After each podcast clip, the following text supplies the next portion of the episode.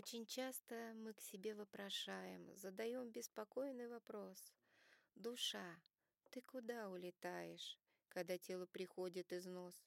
Может, ты устремляешься в вечность, где сады утопают в цветах? Или вновь поселяешься в бренность и приходишь в чьих-то глазах?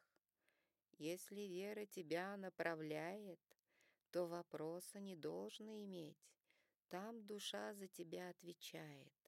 За грехи суждено жить или тлеть. А при жизни душа пусть страдает, Эта боль не дает ей черстветь. Трудный путь счастья и горя Закаляет, мудреет душа.